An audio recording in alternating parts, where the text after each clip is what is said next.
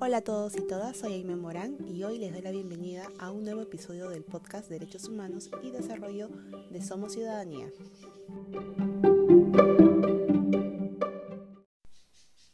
Hoy hablaremos sobre la Convención Marco de Naciones Unidas para el Cambio Climático, que inició en 1992, en la Cumbre de la Tierra en Río de Janeiro. En esta importante cumbre sobre desarrollo sostenible se identificaron tres problemas ambientales, la desertificación, pérdida de biodiversidad y el cambio climático.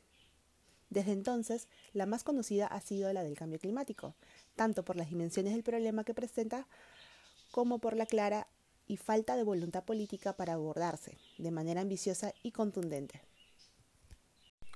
Retrocediendo en la línea del tiempo, la primera, donde en cada parte es un Estado, tuvo lugar en Berlín en 1995 y desde entonces todos los años hay una nueva reunión de las partes para hablar, negociar y acordar de manera conjunta cómo van a abordar ese gran problema que es el cambio climático.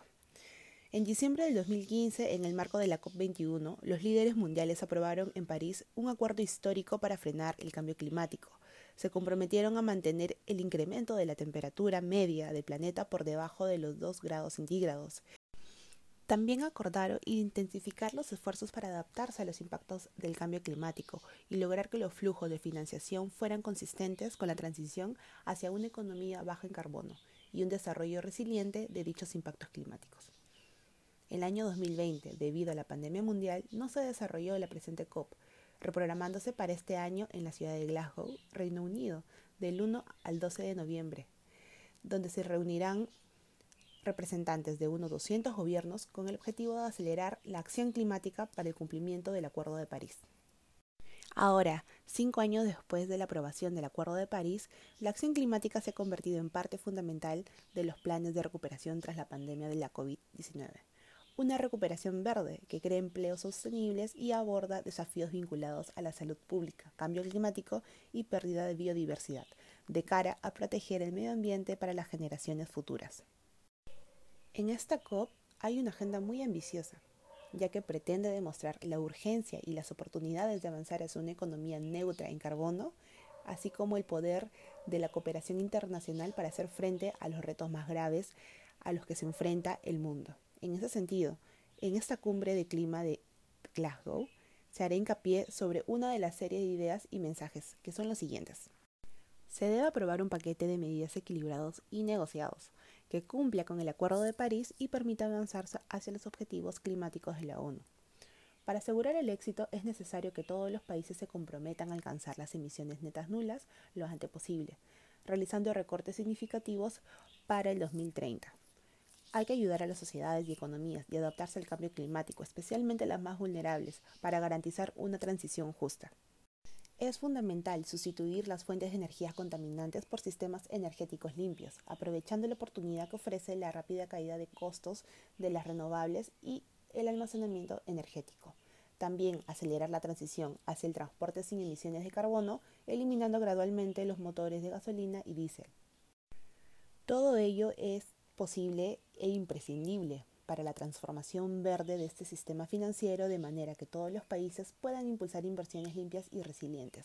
También la descarbonización de la economía mundial requiere de innovación y de compromiso de todos los ciudadanos, tanto empresas, países, regiones y de la sociedad civil. Ahora bien, en Perú, el Ministerio del Ambiente viene informando a organizaciones ambientales sobre lo que presentará ante la ONU. Debemos también tener presente que el Estado peruano se ha comprometido en reducir del 30 al 40% sus emisiones de gases de efecto invernadero al 2030 y erradicar la deforestación de aquellas zonas con actividades ilegales, medidas de conservación y manejo forestal sostenible en el uso de suelo, cambio de uso de suelo y silvicultura, más conocida como USCUS, y actualizar las contribuciones determinadas a nivel nacional. Un gran avance es la aprobación del Plan Nacional de Adaptación al Cambio Climático por parte del Gobierno, un instrumento para la implementación de medidas a ejecutar que consideran ahora temáticas como turismo y transporte, además de coadyuvar a la consolidación de una agenda al 2050 a través de unos lineamientos metodológicos que formulan y actualizan las estrategias regionales de cambio climático. Es un gran reto mundial, por ello la ambición climática debe continuar Ya son 197 partes que tomarán decisiones cruciales en esta COP26 y el Perú no se queda atrás. A través del Ministerio del Ambiente continúa fortaleciendo estrategias contra el cambio climático, pero con el apoyo de todos los ciudadanos, sociedad civil, empresas y Estado, podemos hacer frente a esta crisis climática.